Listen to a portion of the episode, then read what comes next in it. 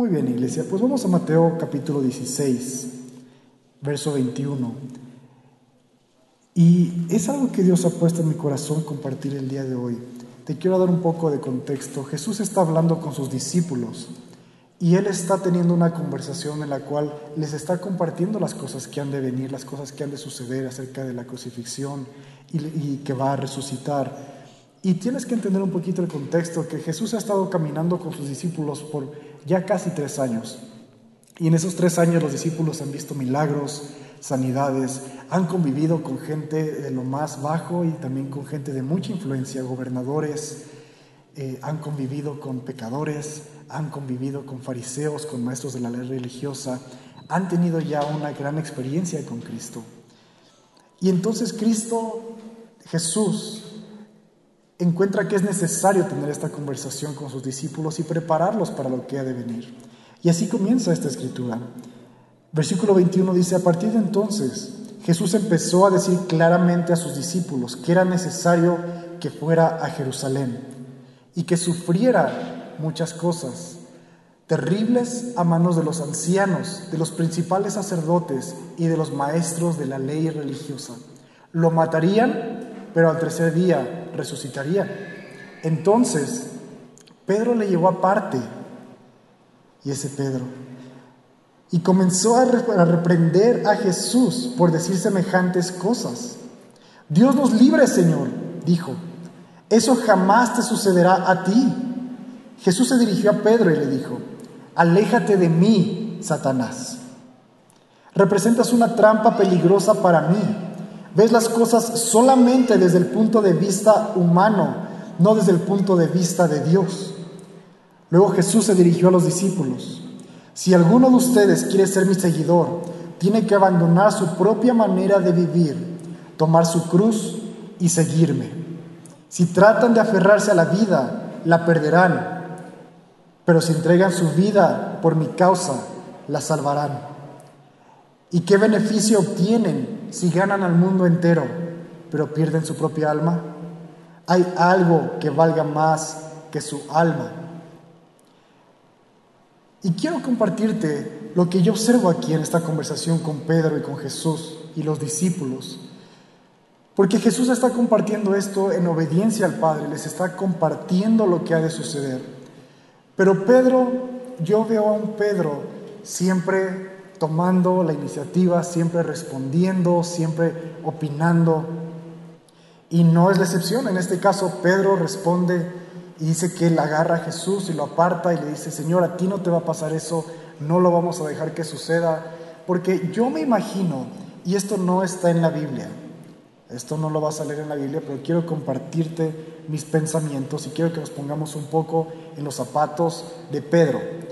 Yo me imagino que después de haber caminado estos años con Jesús y ver tantos milagros, ver tanto poder, ver tantas cosas, Pedro empezaba a hacerse un plan de vida, ¿verdad? Yo creo que ya tenía su plan para el retiro y él decía, si seguimos con Jesús, pues nos va a ir bien. En estos tres años hemos visto tantas cosas, hemos conocido a tantas personas, hemos salido de tantas situaciones, de seguro en 5, 10 años, 20 años vamos a viajar el mundo, vamos a conocer gobernadores, reyes.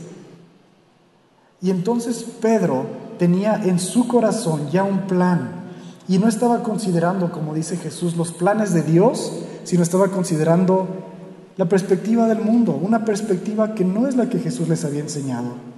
Pero más importante que eso, yo creo que Pedro, y yo lo veo aquí en la escritura, Pedro estaba caminando con Jesús, todos los días viajaban juntos, comían juntos, platicaban. Sin embargo, llega este punto en el cual Pedro empieza a tener planes y sueños un poquito alejado de Jesús, un poquito incluyen a Jesús sus planes, sí, claro, está pensando que van a seguir juntos, que nada de eso va a sucederle a Jesús, pero él tiene planes y expectativas propias. Y él empezó a escuchar una voz que ahorita vamos a empezar a conocer un poquito más, una voz que le dijo, ¿qué pasaría si siguen avanzando? ¿Qué pasaría si Jesús no muere y entonces pueden llegar al resto del mundo? ¿Qué pasaría si siguen viendo tantas bendiciones y la gente sigue trayendo ofrendas, la gente sigue recibiéndoles con alimentos, recibiéndoles en sus hogares. Y esa voz no era la voz de Cristo, era la voz que estaba dentro de la mente de Pedro, que poco a poco le hizo tener un plan de vida, le hizo tener una perspectiva de lo que iba a suceder. Y eso es lo que hace que Pedro abra la boca, porque no de la nada Satanás que dice ahí, te reprendo Satanás. Satanás no fue quien lo agarró y le abrió la boca y le dijo, di esas palabras, al contrario. Satanás fue metiendo pequeños pensamientos, pequeñas ideas en la vida de Pedro. Y mientras caminaba con Cristo, tenía un pie aquí y un pie acá, en sus pensamientos y en sus planes, en sus expectativas. Y cuando Jesús le dice algo que tal vez no está tan de acuerdo, es cuando abre la boca y le dice, Señor, eso no te va a pasar, eso, eso lo podemos evitar, no te preocupes, nosotros aquí los doce te podemos ayudar. Pero no se dio cuenta que ya estaba un poquito lejos de la perspectiva de Cristo. Y entonces he titulado este mensaje, ¿Cómo caminar sin alejarte de Cristo? Porque esto le ha pasado a muchas personas.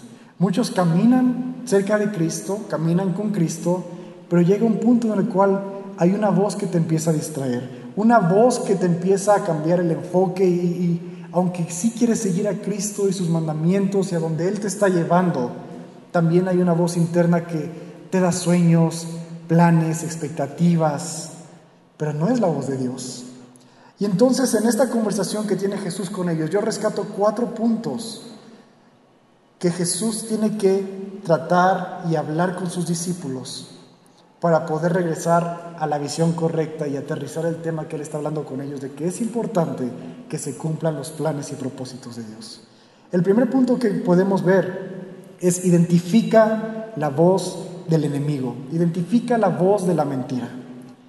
Jesús instantáneamente, Él es la verdad, Él conoce la palabra del Padre, Él tenía una relación tan íntima con el Padre que inmediatamente en cuanto Pedro abre la boca, Él dice, aléjate de mí, Satanás, porque esas no son palabras que vienen de mi Padre, no son palabras ni siquiera que se alinean con mi propósito que estoy aquí. Pero tú y yo tenemos que ser más conscientes de que estamos en una constante lucha y el enemigo frecuentemente va a querer poner en tu mente pensamientos, ideas, que aunque pareciera que son buenas, se alejan por mucho de la voluntad de Dios, se alejan por mucho de los planes y propósitos que Dios tiene para tu vida. Aún el enemigo usa mitad verdad, mitad mentira, cambia un poquito las circunstancias para que tú creas y digas, bueno, pues sí parece que es bíblico, pero pues no dice nada la Biblia, es un área gris y por ahí te ataca y empiezan los pensamientos, empiezan actitudes. No siempre vas a empezar tomando acciones que te van a destruir, te van a matar, van a destruir tu familia, pero empieza por lo pequeño, empieza con una palabra, con un pensamiento y casi siempre empieza con un ¿por qué no?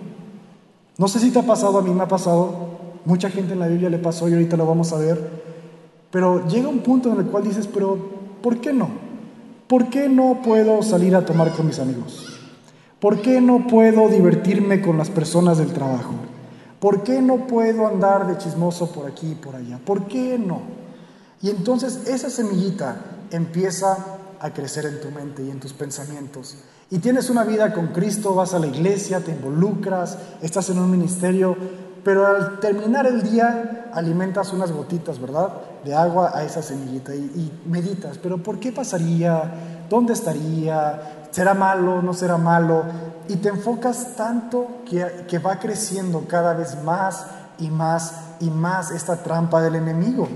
Tu enfoque está en las cosas que no puedes hacer o en las cosas que te estás perdiendo. No sé si tú has estado en una situación así, que sabes que algo es incorrecto, pero tienes esa cosquillita de decir, ay, ¿será o no será? ¿Qué, ¿Qué, dice la Biblia? Pero no dice algo muy claro, pero pues tenemos libre albedrío y hay libertad y Dios me perdona y Dios conoce mi corazón.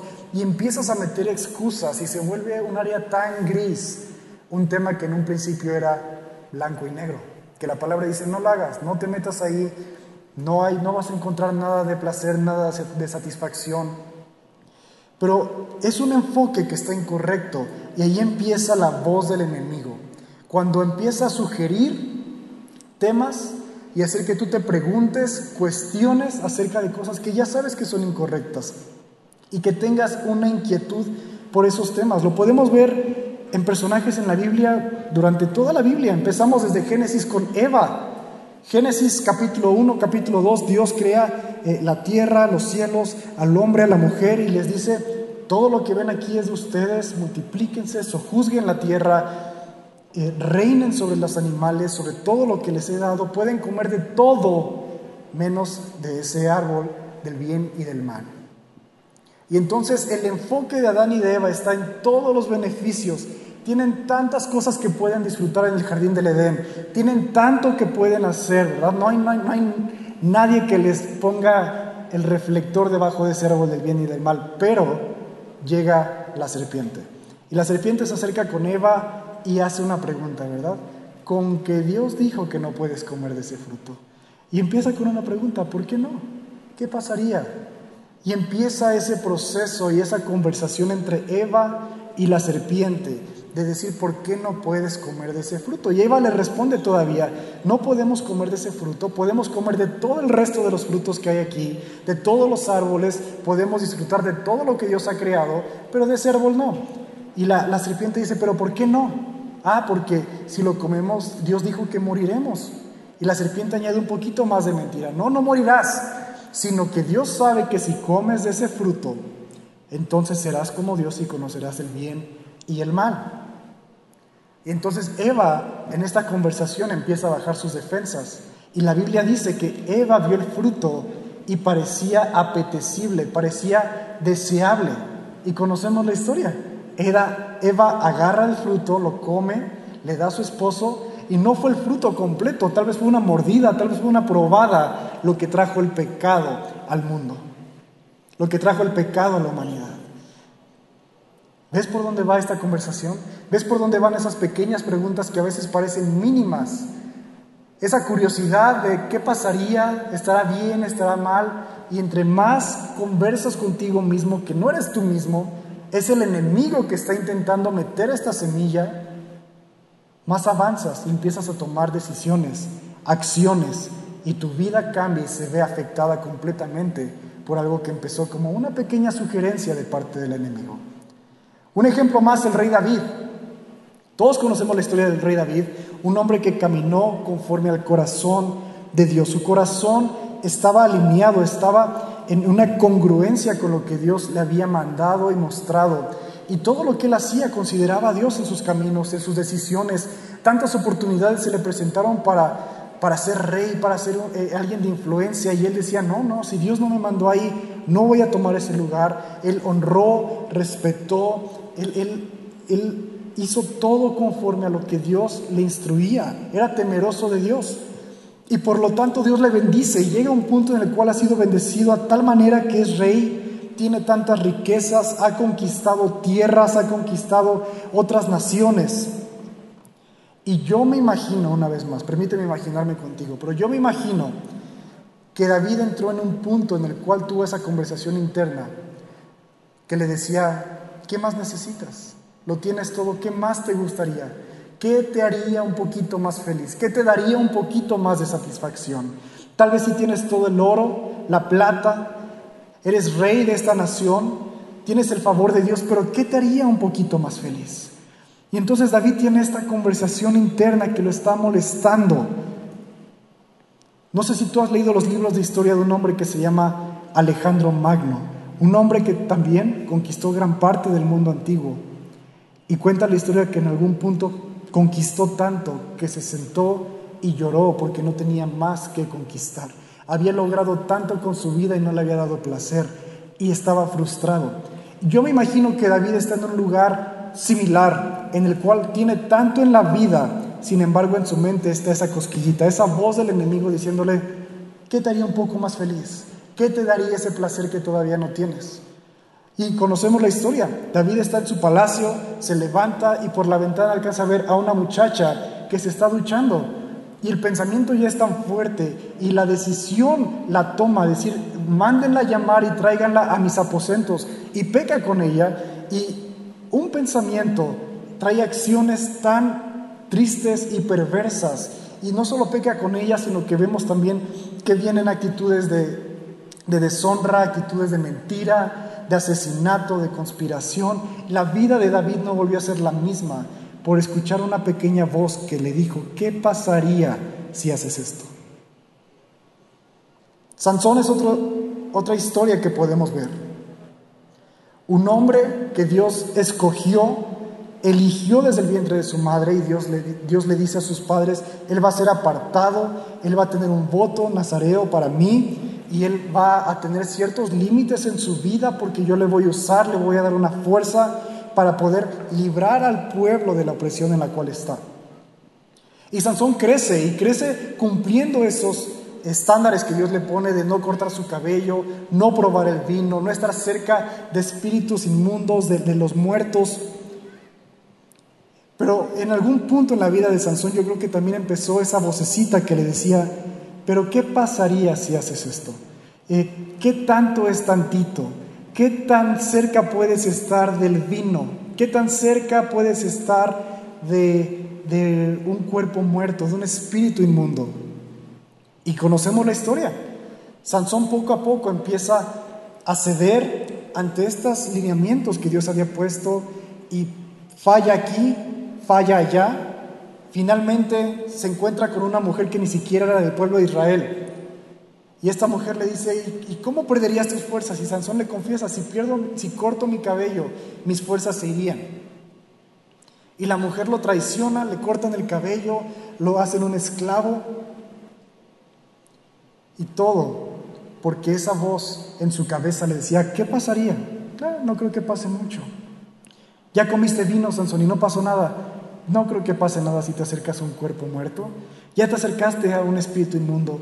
No creo que pase nada si te cortan el cabello, pero tú nunca sabes cuándo va a ser la, decisión, la acción que va a traer ese cambio en tu vida. Que no va a haber una vuelta atrás. Y Sansón a final de cuentas cumple su propósito, pero de una manera muy triste. Y tuvo que pagar con el precio de su vida por no caminar conforme al corazón y conforme a las instrucciones que Dios le había dado. Entonces, a medida que te cuento estas historias, yo creo que tú ya puedes identificar esta vocecita que a veces viene dentro de ti y te dice, ¿por qué no? ¿Qué pasaría? ¿No te gustaría? Mira a tus amigos cómo hacen eso, ¿por qué tú no lo pruebas? Y lo más difícil de la voz del enemigo es que cuando la identificamos, cuando nos damos cuenta que el pensamiento está ahí, ya es un poco tarde, porque es una señal de que ya nos alejamos de la voz del Maestro. Pedro estaba caminando con Jesús todos los días, te lo comentaba, vivían, viajaban, hacían cosas juntos los discípulos y Jesús día tras día. Sin embargo, en la mente de Pedro, él ya tenía planes y sueños que tal vez no venían de parte de Jesús. Alguien se los puso ahí con, la, con el propósito de tal vez impedir que el plan de Dios se cumpliera. Y así tú y yo, a veces ya tenemos un pensamiento, un plan, ya empiezas a tomar acciones, actitudes, consideras hacer cosas que hace unos días no pensabas hacer nunca. Pero entre más asimilas, entre más coqueteas con esta voz del enemigo, más aceptas sus sugerencias, más aceptas lo que te está diciendo. Y entonces, ¿cómo podemos identificar la voz del enemigo? Que es este primer punto. Ven conmigo Efesios 6, versos 11 al 18. Efesios 6, 11 al 18 era nuestra lectura del día de ayer en el devocional y me encantó mientras lo leía. Decía, todo, todo, todo esto tiene un propósito. Dice así, pónganse toda la armadura de Dios para poder mantenerse firmes contra todas las estrategias del diablo. Pues no luchamos contra enemigos de carne y hueso, sino contra gobernadores gobernadores malignos y autoridades del mundo invisible, contra fuerzas poderosas de este mundo tenebroso y contra espíritus malignos de los lugares celestiales. Mira, en la historia que leemos de Pedro, Satanás era quien había puesto la semilla en el pensamiento, en la mente, en los sueños de Pedro. Pero la Biblia nos enseña que Satanás no siempre va a estar detrás de ti. Él tiene cosas importantes que hacer y no es que tú no seas importante, pero Él tiene una agenda y no puede estar en todos los lugares del mundo. Pero nuestra lucha es contra gobernadores malignos, autoridades del mundo invisible, fuerzas poderosas de este mundo tenebroso, espíritus malignos de los lugares celestiales. Y ellos son los que van a poner en tu mente y tienen el propósito de desviar tu atención. Y así como Eva tenía tantas cosas en las cuales se pudo haber enfocado, pero la serpiente puso su atención en la única cosa que la podía destruir. Así este, estos enemigos que están obrando en contra nuestra, su propósito es cambiar tu enfoque, porque saben que una vez que pierdes el enfoque, empiezas a dar pasos lejos del maestro, empiezas a dar pasos lejos de Dios, te empiezas a alejar y enfriar, y a medida que te alejas, empiezas a considerar las cosas que antes decías, eso está mal, eso está incorrecto. Pero continúa diciendo Efesios, por lo tanto, pónganse todas las piezas de la armadura de Dios para poder restringir al enemigo en el tiempo del mal. No solo dice pónganse una pieza o la pieza que necesiten cada día, sino pónganse todas las piezas de la armadura de Dios. ¿Y cuáles son estas piezas? Así después de la batalla todavía seguirán de pie, firmes. Defiendan su posición poniéndose el cinturón de la verdad. Y justo estamos hablando acerca de identificar las mentiras del enemigo. La primera herramienta y la primera parte de esta armadura es el cinturón de la verdad. Tú camina con Cristo, Él es la verdad y la vida. Y a medida que tú caminas con Él, a medida que le conoces, vas a poder identificar las mentiras del enemigo, de la verdad que Él te habla cuando tienes comunión y relación con Él. Si no puedes caminar con Cristo, ¿cómo vas a identificar cuando algo quiere destruirte? ¿Cómo vas a identificar la verdad de la mentira si no conoces las palabras del Maestro que solamente enseña la verdad?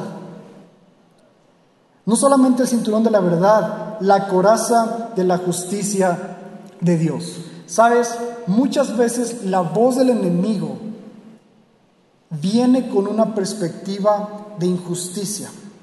Y te lo quiero explicar así. Muchas veces piensas, es que es injusto que estas personas hagan esto y yo no. Es injusto que mis compañeros tienen una vida que no es recta y les va bien. Es injusto que todavía no me dan esa posición en el trabajo. Es injusto que yo me preparé y trabajé y no han reconocido mis méritos. Y esa perspectiva de injusticia hace que la semilla pueda crecer, hace que la voz parezca que tiene coherencia, porque es una perspectiva de injusticia. Y sí, puede que no sea la justicia que tú esperas, pero por eso dice, ponte la justicia de Dios. Porque Dios es el único que es justo. Dios dio a su Hijo unigénito para que muriera por ti y por mí, para redimirnos, para darnos salvación, para hacernos justos delante de Él. De hecho, de hecho, Cristo muriendo en la cruz, yo lo veo como el acto más injusto que ha sucedido en toda la historia de la humanidad, porque sacrificamos como humanidad al hombre que caminó en rectitud y que caminó en obediencia a Dios. Él no lo merecía, sin embargo lo hace por obediencia y por amor a ti y a mí. Ahora, si Jesús tuvo que sufrir esa injusticia que tú y yo le llamaríamos, ¿tú crees que tú y yo no vamos a vivir injusticias en este mundo?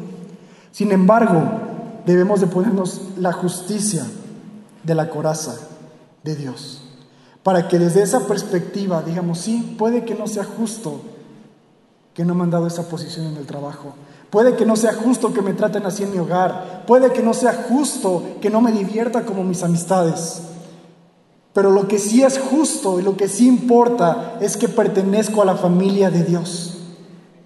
Siguiente punto, pónganse como calzado la paz que proviene de la buena noticia a fin de estar completamente preparados la paz que viene de la buena noticia.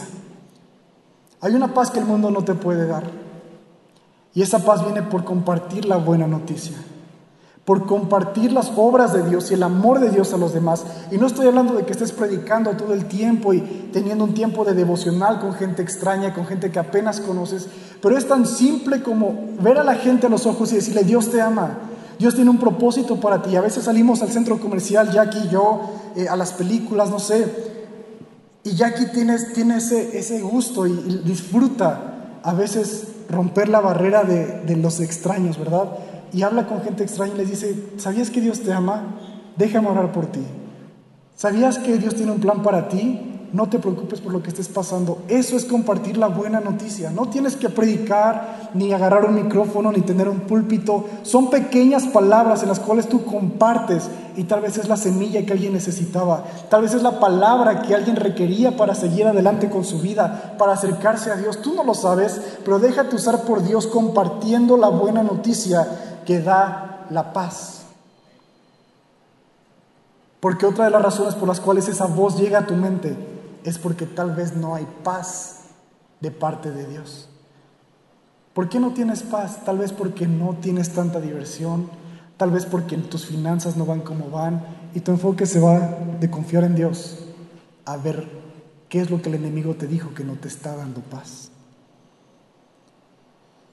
Versículo 16, además de todo eso, levanten el escudo de la fe para detener las flechas encendidas del diablo. La fe es tan importante porque otra de las maneras de cómo funciona esta voz que viene a atacar y a destruir es desanimarte. Es decir, bueno, pues Dios te prometió pero no lo ha cumplido. Mira a todos los hermanos de la iglesia cómo ellos sí han avanzado y tú no has avanzado. Cómo allá ya restauró una familia, esta persona ya sanó, esta persona solucionó su situación y tú ahí sigues luchando.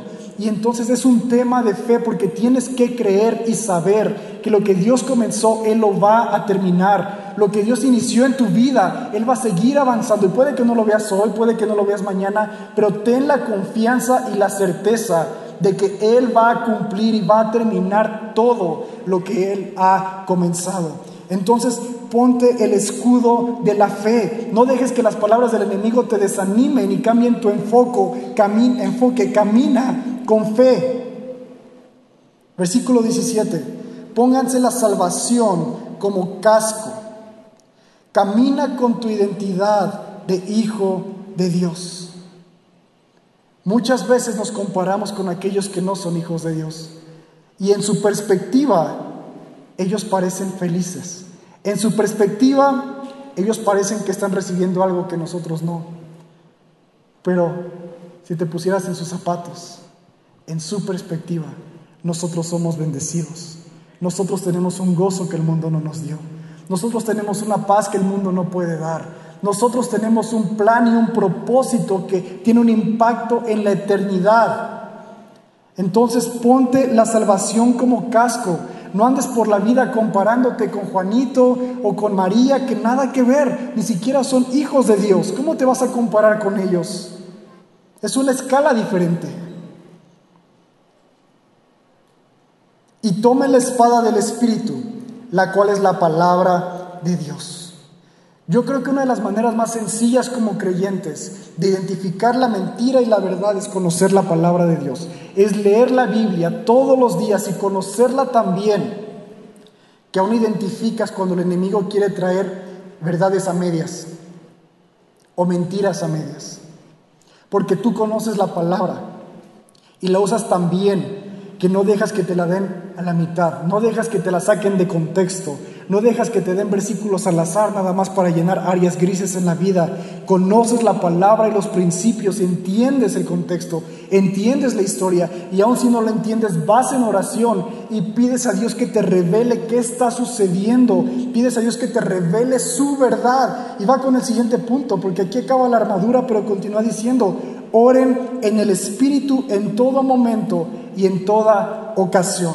Orar en el Espíritu es tan sencillo como que estás lavando los trastes y puedes empezar a dejar que el Espíritu hable a través de tu boca. Y el Espíritu está intercediendo por ti, te está edificando, está mostrándote cosas y moviendo tu corazón, alineándolo con el corazón de Dios y no tuviste que hacer ningún esfuerzo. Es una tarea tan sencilla que a veces la pasamos por alto, el poder orar en el Espíritu. Cuando estás en el tráfico, ora en el Espíritu. Cuando estás esperando en una fila, ora en el Espíritu. No tienes que hacerlo en voz alta ni empezar a saltar y a brincar. Ora en el Espíritu.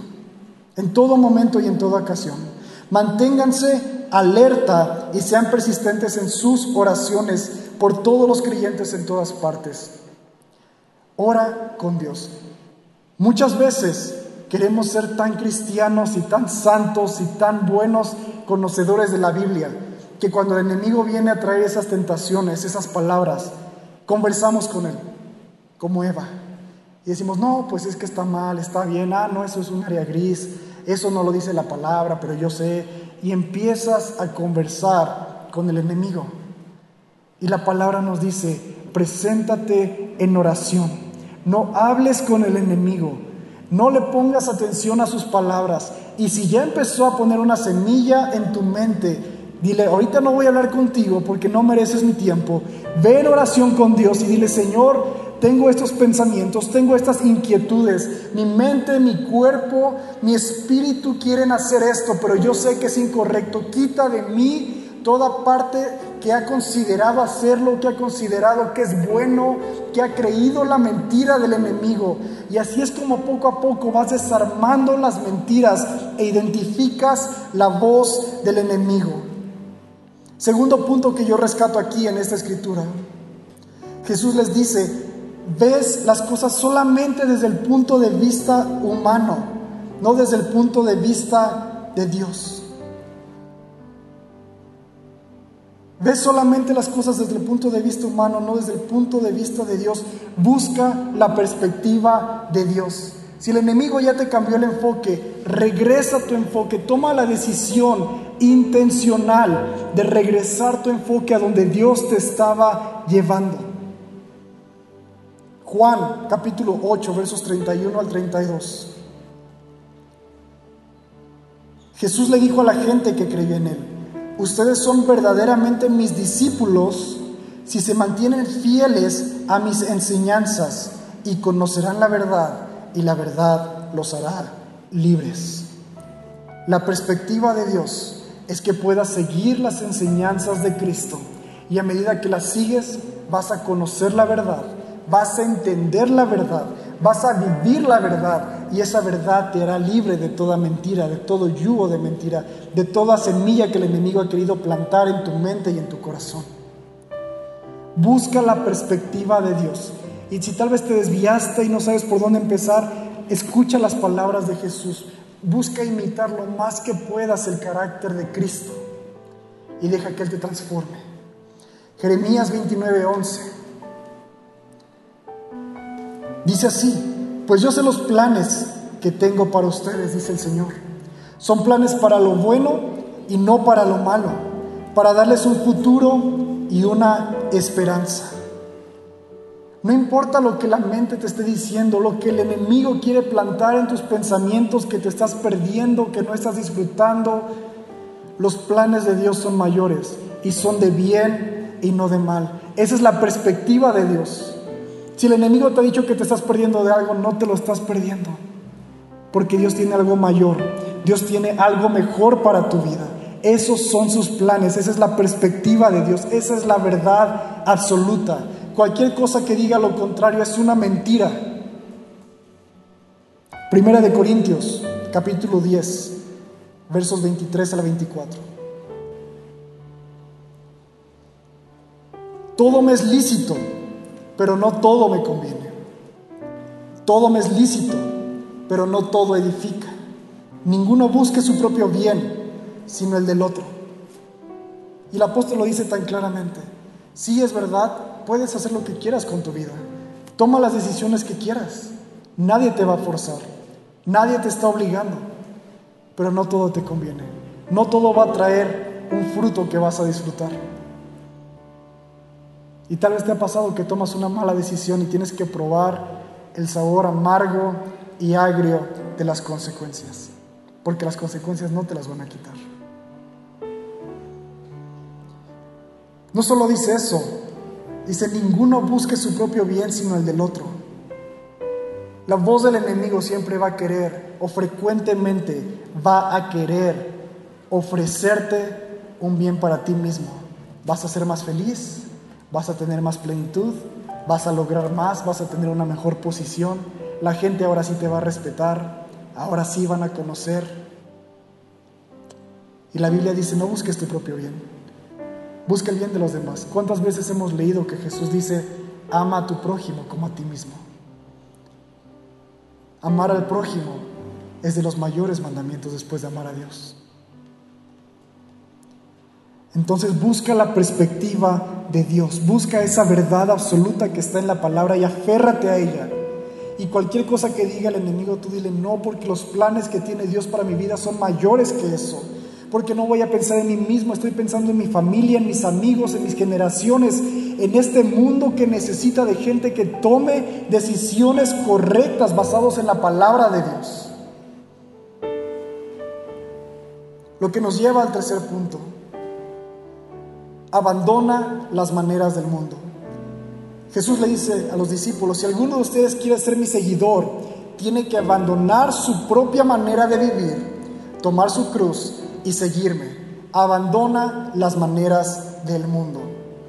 La voz del enemigo va a buscar ofrecerte la solución, el camino más corto, la solución más simple. Yo le llamo la opción con el menos esfuerzo requerido. Y Apocalipsis habla acerca de estas personas. Apocalipsis 3, versos 15 al 16.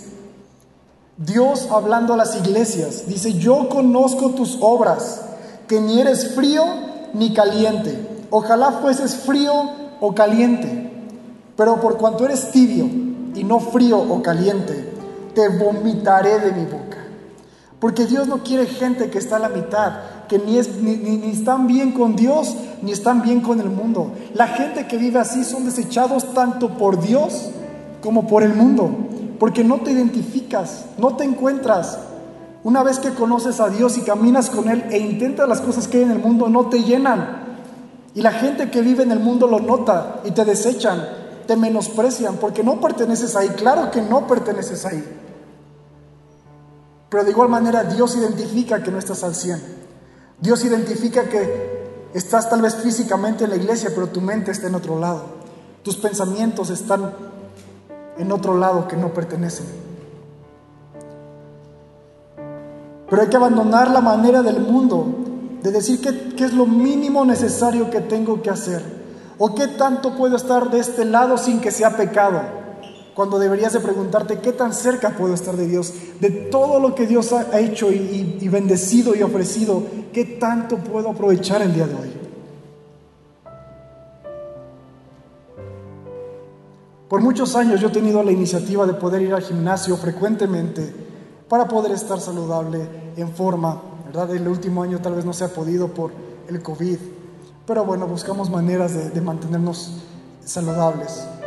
Pero algo muy curioso que me llama la atención cada año, cada año, cada vez que empieza el año, es que llega un grupo de personas con tantas expectativas y sueños de que este va a ser mi año al gimnasio, ¿verdad? Llegan al gimnasio con la ropa nueva, ropa de marca, eh, le quitan la etiqueta ahí, ¿verdad? Casi, casi, y están listos. Pagan su inscripción y algunos pagan un año, pagan seis meses, pagan tres meses y llegan con una expectativa alta de lo que van a hacer, porque ellos quieren estar listos por el verano, este es mi año para bajar de peso, este es mi año para encontrar pareja, lo que quieras decir, ¿verdad? Cada quien tiene su propósito, su, su plan. Pero lo que más me llama la atención es que después de ir por todo ese proceso y la emoción de decir, sí, yo voy, ya me levanté temprano, ya pagué, empieza la hora del entrenamiento. Y la mayoría de los gimnasios te ofrecen un entrenador o alguien que te puede asesorar para que hagas los ejercicios correctamente, para que uses el equipo que tienen correctamente. Y entonces se acercan a estas personas y les preguntan, ¿qué, es lo que quieres hacer? ¿Qué quieres lograr? Y entonces cada persona dice, ¿verdad? Yo quiero bajar de peso, yo quiero crecer mis músculos, yo quiero perder un poquito de aquí, ganar un poquito de allá, quiero estar saludable porque tengo una situación en mi corazón o en mi cuerpo. Ok, esto es lo que tienes que hacer.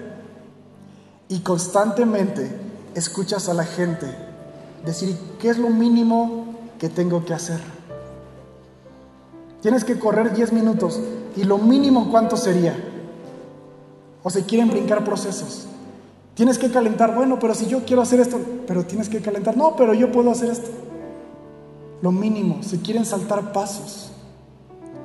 Son gente que los ves haciendo un ejercicio y y están así, ¿verdad? Hasta con flojera, como que nada más sus expectativas ya cambiaron, empezaron con toda la actitud, pero ya un par de horas en el ejercicio, lo mínimo necesario.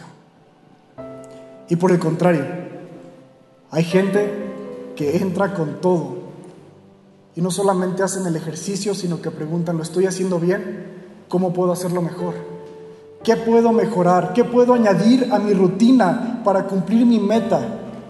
Ok, tienes que hacer tantas repeticiones. Ok, ¿qué más? Tienes que hacer tanto de, acondicionamiento físico, correr, nadar, lo que sea necesario. Ok, ¿qué más? Tienes que cambiar tus hábitos. Ok, ¿qué más? Tienes que cambiar tu dieta. Lo hago, ¿qué más? Tienes que cambiar tus horarios de sueño. Ok, ¿qué más? Son gente que no están buscando lo mínimo necesario, sino que están dispuestos a darlo todo por cumplir sus metas. Y Jesús está diciendo, abandona las maneras del mundo, abandona esa mentalidad de hacer lo mínimo necesario.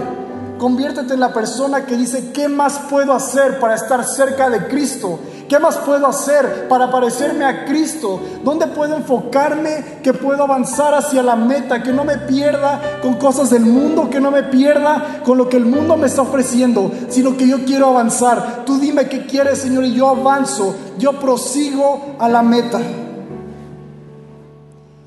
Deja de enfocarte en lo que no puedes hacer. Deja de enfocarte en qué es lo mínimo que tienes que hacer para conservar tu salvación. Esa es una salvación mediocre. Invierte en la eternidad.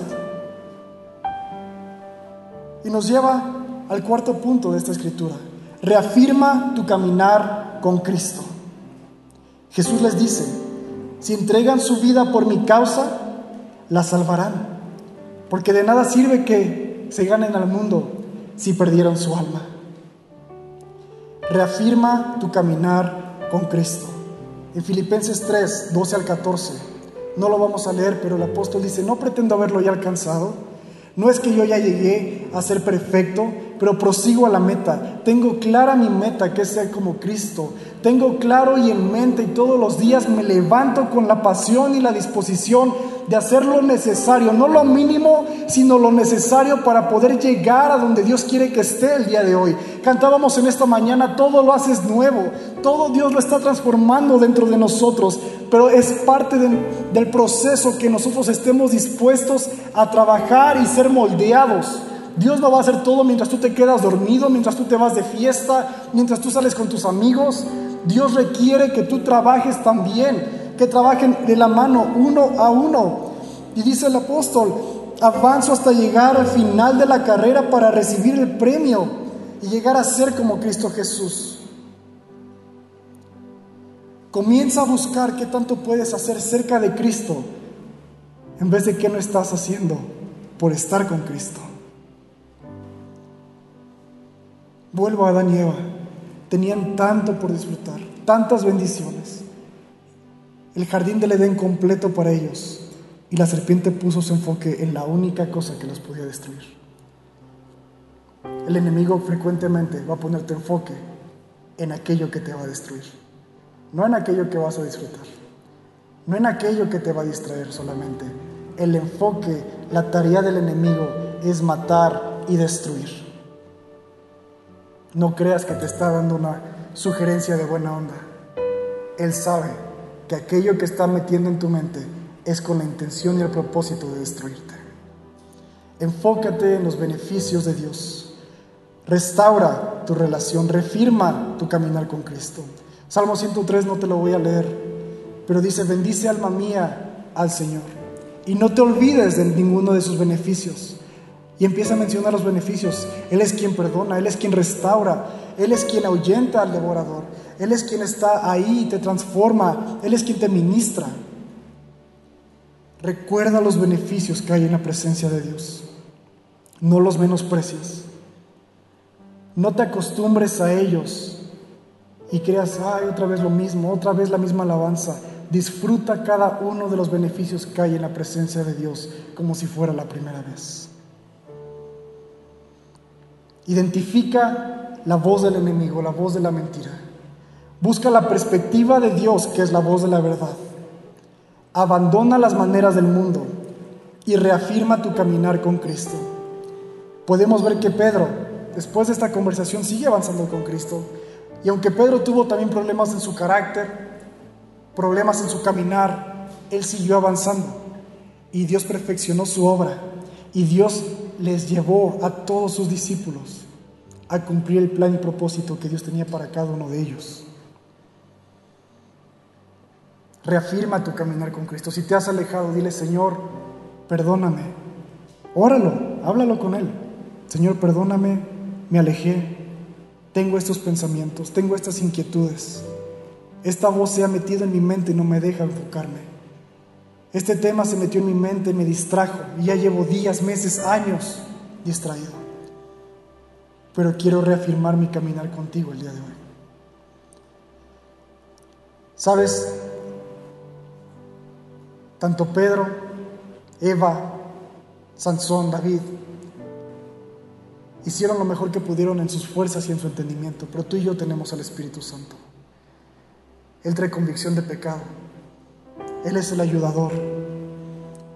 Él te alerta cuando el enemigo quiere venir y atacar.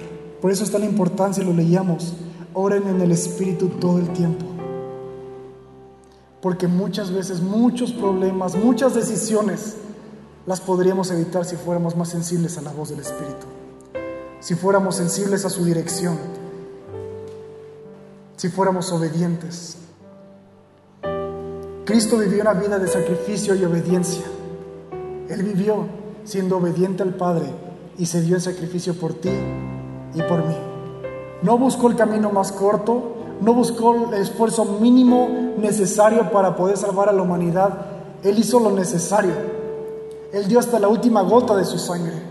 Él obedeció hasta la muerte y muerte de cruz, dice la palabra, para darnos un ejemplo a seguir porque Él no diría, imítenme a mí, si Él hizo las cosas a medias. Pero Él hizo todo con excelencia, yendo la milla extra. Y tú y yo le podemos seguir imitando esa excelencia, dando sacrificio y obediencia en todo lo que hacemos.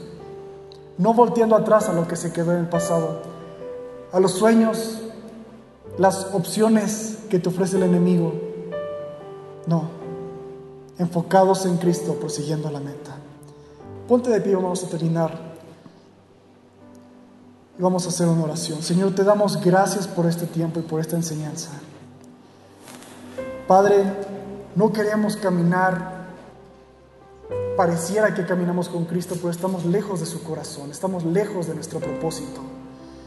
Señor, enséñanos a identificar la voz del enemigo cuando viene con la intención de matar, de destruir, de confundir. Que podamos buscar la perspectiva de Dios, que podamos conocer la palabra, vestirnos con la armadura que Dios nos ha dado y poder estar firmes y preparados para toda ocasión. Abandonar las maneras del mundo que siempre buscan su propio beneficio, que buscan cómo ganar para sí mismo, que buscan el esfuerzo menos necesario, el camino más corto. No queremos las maneras del mundo, queremos las maneras que Cristo nos vino a ofrecer. Y Señor, reafirmamos nuestro caminar con Cristo el día de hoy. Que lo que comenzamos un día cuando dijimos he decidido seguir a Cristo, lo podamos continuar haciendo y podamos ir de gloria en gloria. No pretendemos haberlo alcanzado, pero sí sabemos que tú nos llevarás a más cada día de nuestras vidas y pareceremos más como Cristo, hablaremos más como Cristo, responderemos más como Cristo. Nuestro carácter será alineado con el de Cristo y no nos interesaremos por las cosas que el mundo nos pudo haber dado o nos puede dar, sino nos enfocaremos en ti, Señor. Diremos, bendice alma mía a Jehová y no te olvides de ninguno de sus beneficios, porque la cantidad, la multitud de beneficios que hay en tu presencia, Señor, nunca se termina y son suficientes para llenar y satisfacer nuestras vidas. Gracias, Padre, por este mensaje y te pedimos que podamos caminar a tu lado cada día de nuestras vidas. En el nombre de Jesús. Amém e amém.